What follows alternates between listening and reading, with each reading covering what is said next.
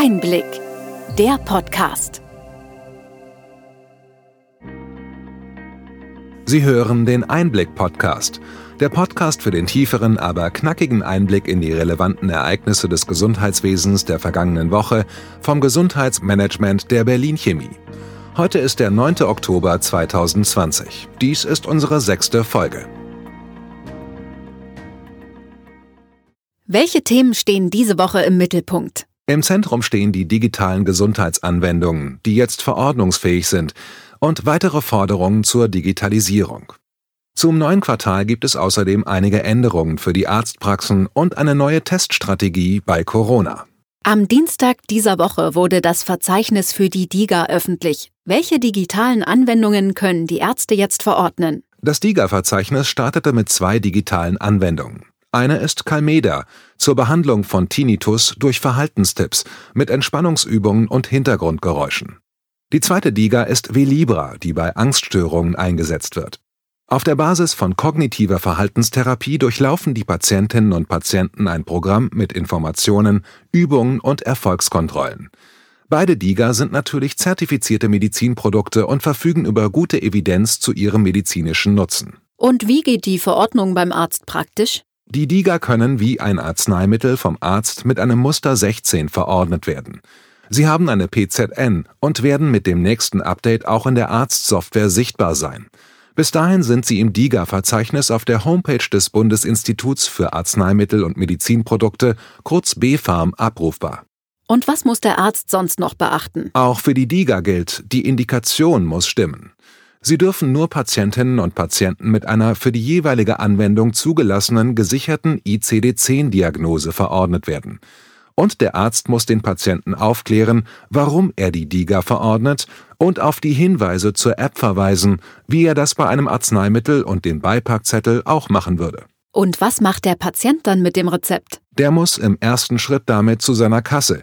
Von dieser erhält er einen Freischaltcode. Erst mit dem Freischaltcode kann er die DIGA kostenlos aktivieren. Alle weiteren Informationen zur Anwendung erhält er auf der Webseite der Hersteller. Wie kommt die neue Leistung denn bei der Politik an? Die Reaktionen in der Politik sind kritisch bis begeistert, aber nicht ablehnend. Bundesgesundheitsminister Spahn lobt die Einführung eines neuen innovativen Leistungsbereichs. Er sieht vor allem die Chancen, hier neue Versorgungsansätze zu testen und betont die Möglichkeit, mit dem Fast Track den Versicherten schnell neue Leistungen zur Verfügung stellen zu können. Was war nochmal der Fast Track? Das ist ein vorläufiger Zugang zur Versorgung für DIGA, die noch nicht ausreichend Belege für einen positiven Versorgungseffekt nachgewiesen haben. Auf der Grundlage erster Daten und eines Evaluationskonzeptes haben Sie ein Jahr Zeit, die notwendigen Studien fertigzustellen, während sie schon verordnet werden. Gerade daran entzündet sich nun einiger Streit. Was sagen die Kritiker? Zu den Kritikern gehören zum Beispiel die Grünen, die in diesem Weg eher eine Wirtschaftsförderung zu Lasten der Versicherten sehen. Auch die Krankenkassen fürchten, für nicht belegte Wirkungen bezahlen zu müssen. Wie haben die Ärzte auf die ersten digitalen Anwendungen reagiert? In der Ärzteschaft dominieren weiterhin die Zweifel. Dr. Thomas Kriedel, Vorstandsmitglied der Kassenärztlichen Bundesvereinigung, sagte im Handelsblatt, dass er von digitalen Gesundheitsanwendungen abrate, solange die Informationslage so dünn bleibt. Auch der Datenschutz beim Download aus den Stores wird weiterhin kritisch gesehen. Apple, Google und Co könnten durch den Download der Diga Informationen über den Gesundheitszustand ihrer Nutzer erfahren. Und was sagen die Befürworter der Diga dazu? Sebastian Vorberg, Rechtsanwalt und Vorstand des Bundesverbands Internetmedizin, weist darauf hin, dass die Prüfung der Produktqualität gesetzlich nicht in die Verantwortung der Ärzte, sondern in die des BfArM gelegt worden ist. Erscheint eine DIGA im Verzeichnis, können die Ärzte sich darauf verlassen, dass sie auf Funktionsweise, Sicherheit und Nutzen ausreichend geprüft ist.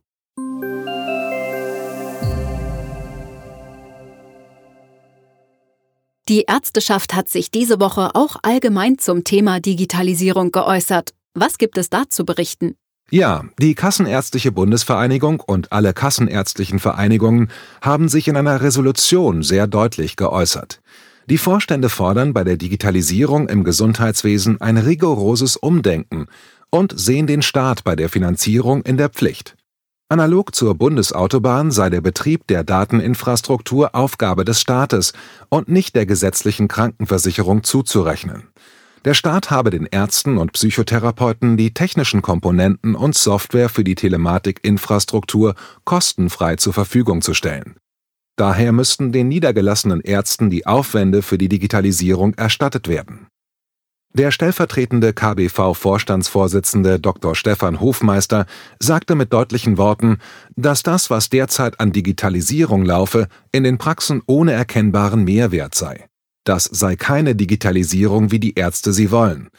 Als Beispiel diente ihm das E-Rezept, bei dem anstelle eines rosa Rezepts mit dem Aufdruck des Arzneimittels nun ein Zettel mit einem Barcode ausgedruckt werde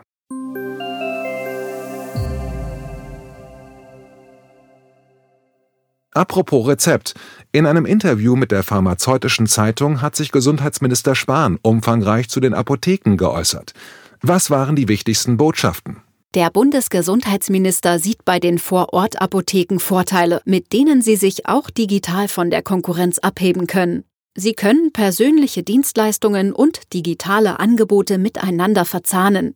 Da es nur eine zentrale App für das E-Rezept beim Patienten geben werde, bleibe die Hoheit darüber, wo er es einlöst, beim Patienten. Und da haben die Vorortapotheken mit dem Botendienst einen großen Vorteil durch die Nähe zum Kunden.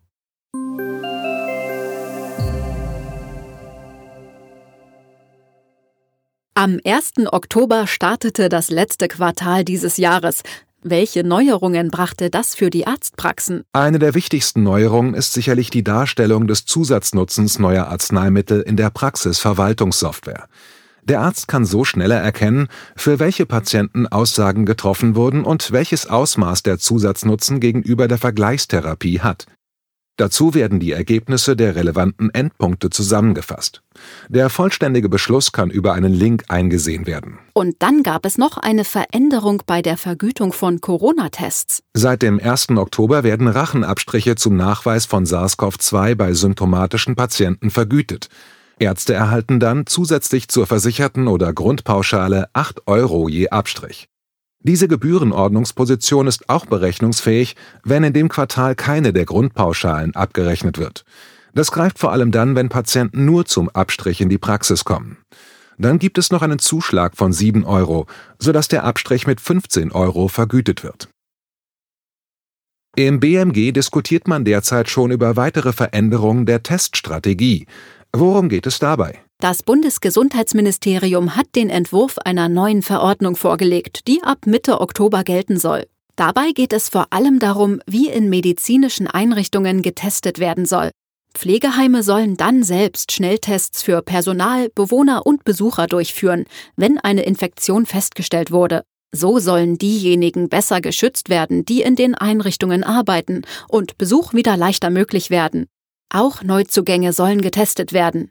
Die Pflegeeinrichtungen sollen dafür ein Kontingent von Antigen-Schnelltests erhalten. Gilt das nur für Pflegeeinrichtungen? Nein, das soll auch für Krankenhäuser, Reha-Einrichtungen, Arzt- und Zahnarztpraxen und für die ambulante Pflege gelten. Wird in einer Einrichtung eine Corona-Infektion festgestellt, hat jeder, der in den vergangenen zehn Tagen dort war, Anspruch auf einen Test, die aus den Mitteln des Gesundheitsfonds finanziert werden.